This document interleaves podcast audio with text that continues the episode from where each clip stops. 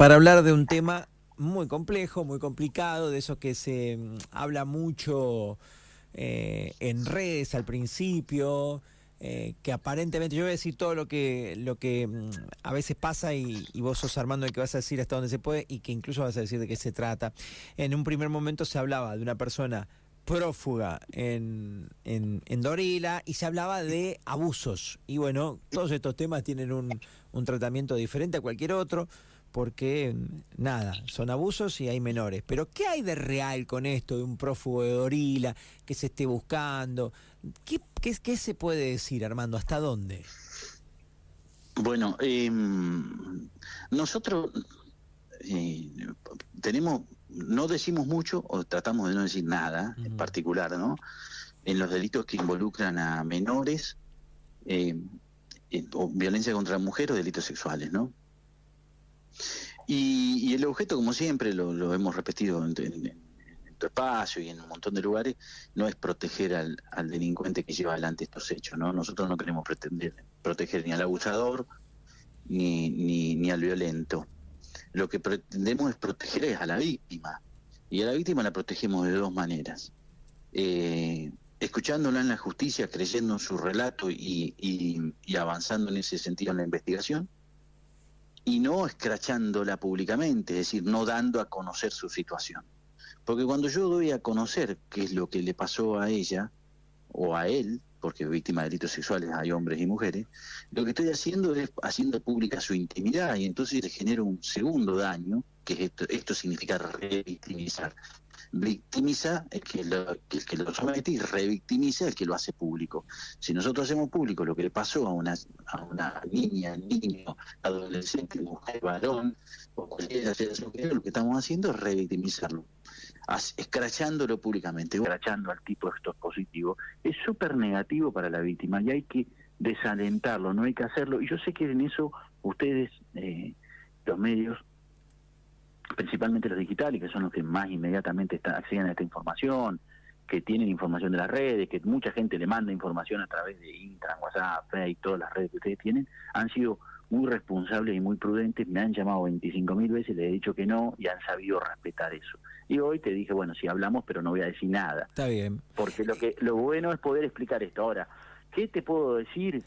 Agregar ahí, porque vos decías, en una semana nos olvidamos, la víctima nunca jamás se va a olvidar de lo que pasó. Pero no solo eso, también nos olvidamos nosotros, los que eh, el que comparte por morbo, el que comparte sin conocer a los protagonistas, pero después en sus ámbitos íntimos, en la escuela, en los clubes, en la cuadra, tampoco se olvidan y también recuerdan e identifican lo vivido y ahí es donde aparece también la revictimización. No soy yo quien para agregar a lo que vos estás diciendo, porque el que sabe sos vos, pero digo, eh, viste, está eso también. Así que bueno, ojalá todos lo, entendamos. Eh, eh, lo que vos decís es cierto, no le digan más nada, pero siempre se va a sentir como que la están observando o se va a sentir como que lo están observando por haber sido víctima. Entonces, esa publicidad que se hace por el solo motivo de escrachar al autor, termina escrachando a la víctima y haciéndole un daño muy, muy superior o tan grave como el que del que fue víctima. Lo vamos a dejar trascender jamás. Bien. Y a, y a la persona denunciada la vamos a someter a la investigación judicial,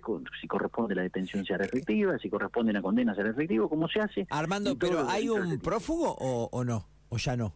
Sí hay una persona que, que, que está señalada y que nosotros estamos pretendiendo identificar. Está bien, pero ¿se, la puede calificar como prófugo? Sí, sí. Ah, bien, bien, perfecto. O sea, desde hace ya, ¿cuánto? ¿Cinco o seis días? Dos semanas. Dos semanas, qué bárbaro. Y, no, no tengo presente, pero ponele. Con exactitud no me acuerdo la fecha de la denuncia. Está bien, pero y, y, ha logrado por ahora evadir los controles o la búsqueda policial, digamos, que debe estar extendida a, a toda la provincia y a todo el país, ¿o no? Rara vez eh, alguien logra mantenerse prófugo de la justicia eh, in eternum, digamos, por un tiempo indefinido. Tarde o temprano alcanzamos. Eh, algunos más rápido, otros menos. Pero siempre el personal policial y la, los fiscales y los jueces trabajan en el sentido de identificar a las personas que tienen que estar sometidas a proceso. Rara vez ocurre que no, no ha pasado eso. Está bien. Déjame acá preguntarte algo, total, acá sí lo podemos, vos lo podés explicar.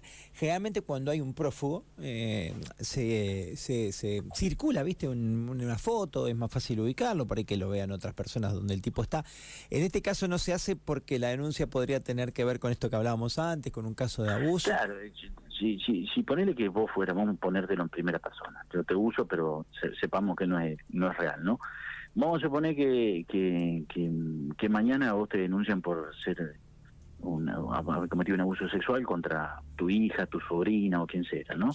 Y vos te pegás el palo, te escapás. Sí. Entonces yo pongo la foto de Seba Castro, lo estamos buscando eh, por un delito contra la identidad sexual. No, no lo hacemos porque si lo hacemos así público y ponemos la foto tuya, inmediatamente empieza a circular que la víctima es tu hija o tu sobrina y, es por eso, y a la familia, y, a la víctima que es lo que no quiero. Ahora, Ahora eh, oficialmente sí se hace. Hay diferentes organismos que se dedican a la búsqueda e identificación de delincuentes, sí, a los cuales nosotros le enviamos la foto, la identificación, y eso se reparte en toda la policía de todo el país y en diferentes organismos como migraciones, policía federal, digamos, para las salidas del país, aeropuertos y demás. Y a su vez obviamente la policía de la provincia de La Pampa la tiene todo en el bolsillo la foto y sale a tratar de identificar a esta persona y entre los vínculos familiares, las posibles gente que ayuda y demás al imputado a la que nosotros estamos tratemos prófugo, los empezamos a investigar a todos para terminar dando con el delincuente. Eh, y, y, además hay otra cuestión, es muy difícil mantenerse prófugo sin un auxilio o recurso económico importante. Armando, si yo hubiera asesinado a alguien, si yo te hubiera matado al fiscal general, Armando Agüero. Tenés que estar 12 años escapado para que no te sigamos buscando. Pará, pero ahí sí se sale mi foto, digamos, ¿no? Eh, ah, en ese, sí, ah, en ese delito sí. Esto es para los delitos sexuales, eh, que, para los delitos sexuales o que comprometan a un menor en ese ámbito de delitos sexuales, ¿no? Si fuera un homicidio simple, sí, no, ahí sí, olvídate que pintamos la provincia con la caratuja. Para ir entendiendo, perfecto, ¿ves? Ahí Hay delitos que nosotros tenemos que proteger a la víctima, los de violencia contra la mujer eh, y los delitos de sexuales. En los delitos sexuales en que involucran a menores, tenemos prohibido difundir hechos que o circunstancias que puedan revictimizar, ¿sí? En el homicidio no. En el homicidio no, no tenemos esa prohibición.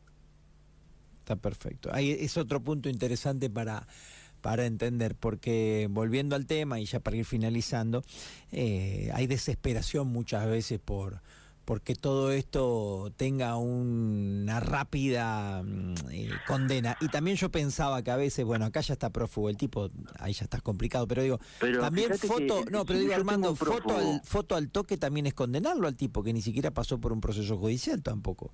Capaz que es una porquería, una basura, no, yo no sé quién es, ni siquiera sé todavía cuál es la denuncia real.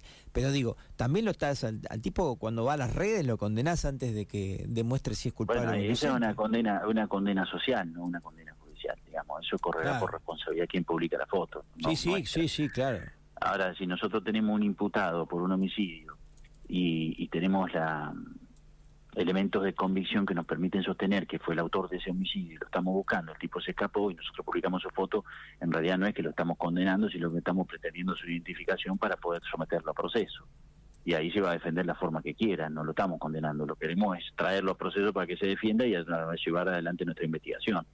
Cuando nosotros la publicamos, eh, la foto de alguien que pretendemos identificar porque está, está prófugo, es porque tenemos indicios de que él fue el autor de un hecho y ahí no hay ninguna, no, es ni un escrache social ni una condena anticipada, sino es la pretensión de identificarlo y someterlo a proceso. Está bien, ¿qué edad eh, tiene? Pero lo hacemos... ¿eh? ¿Qué edad tiene el prófugo? Ah, no lo tengo presente. Es joven, eh, pero no lo tengo presente. Joven, quiero decir, menos de 40.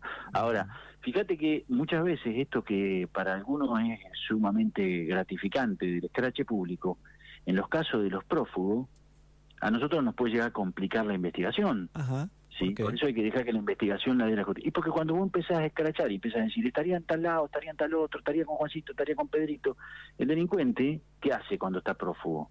está permanentemente buscando información de si lo están buscando o no. Si vos empezás a divulgar información a través de las redes, el delincuente no es tonto, se aviva de que dónde lo pueden estar buscando, con qué vínculo lo están relacionando, y entonces si, si justamente el vínculo que lo están relacionando públicamente es el que lo está asistiendo, se mueve o se cambia. Y entonces te jode la posibilidad de encontrarla. Por eso muchas veces nosotros no damos información, no sé, por ejemplo, en los allanamientos no, decir, no queremos decir que encontramos o que secuestramos, a las víctimas cuando les van a robar no queremos decir qué le robaron y qué no, porque eso después lo salimos a buscar. ¿Se entiende? Entonces hay cierta información que cuando vos la haces pública lo que hace es entorpecer tu propia investigación. Y cuando la haces pública un tercero, nos entorpece la investigación. Por ahí hay, habrá escuchado, habrá seguramente te habrá pasado que algún fiscal te ha llamado enojado diciéndote por qué publicaste esta foto, por qué publicaste esta información, lo ves que así me estropeas la investigación y te lo debe decir inclusive con otros términos, eh, conociendo que los fiscales a veces se, se, se ponen nerviosos y, y se las los llaman a ustedes y